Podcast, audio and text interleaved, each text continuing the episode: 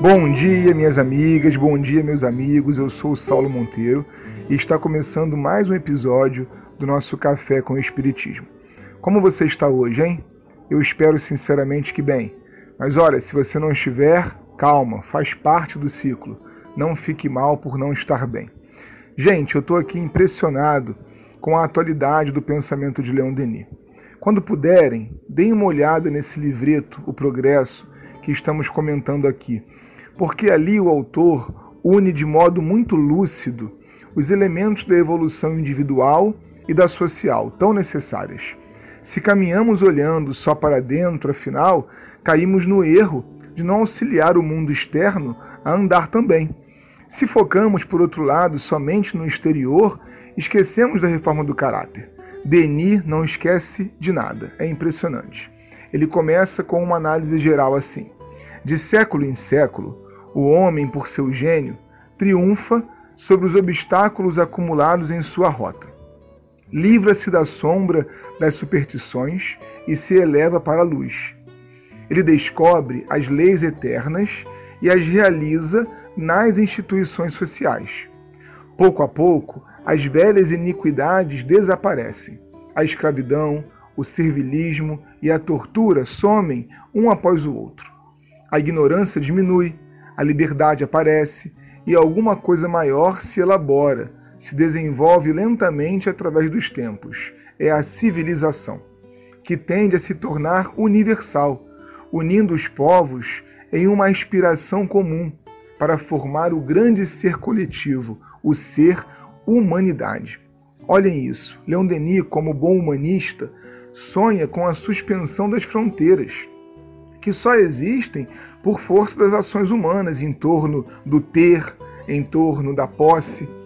Ele imagina o dia em que todos os povos se integrarão em um objetivo comum, a felicidade geral, sem que ninguém seja igual a ninguém, mas num objetivo comum, a felicidade geral. E isso não é um conto, um romance, é o nosso destino. Por mais difícil que seja para a gente imaginar hoje, virá um tempo em que o ser humano, você e eu, todos nós, superaremos as barreiras levantadas por questões étnicas, raciais, econômicas ou religiosas. Será a superação de barreiras assim. As diferenças que nos caracterizam são prova da diversidade em Deus e não de uma distinção por natureza.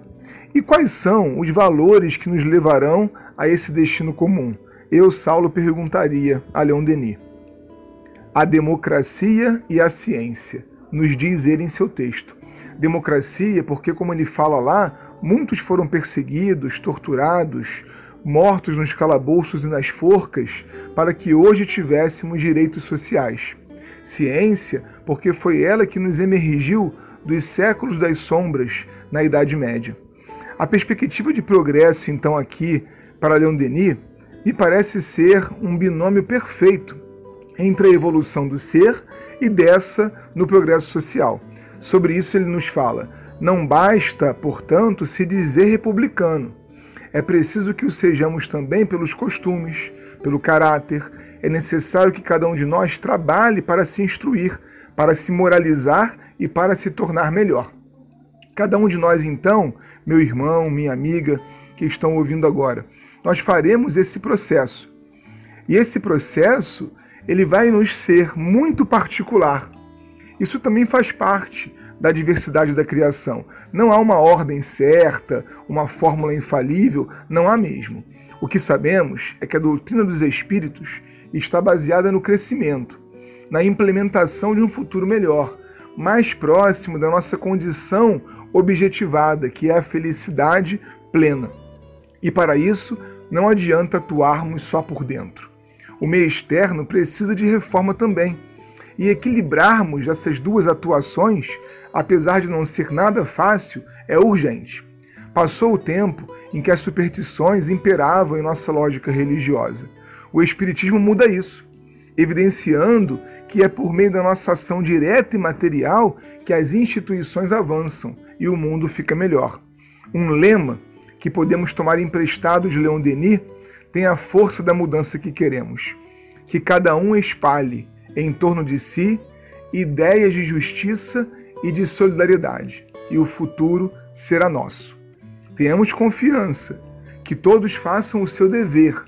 A grande lei da vida é o trabalho, é o progresso. Cumpramo-la. Todos unidos, de mãos dadas, marchemos juntos para o futuro e que a nossa divisa seja para frente, sempre para frente e para o alto. Um forte abraço e até o próximo Café com Espiritismo.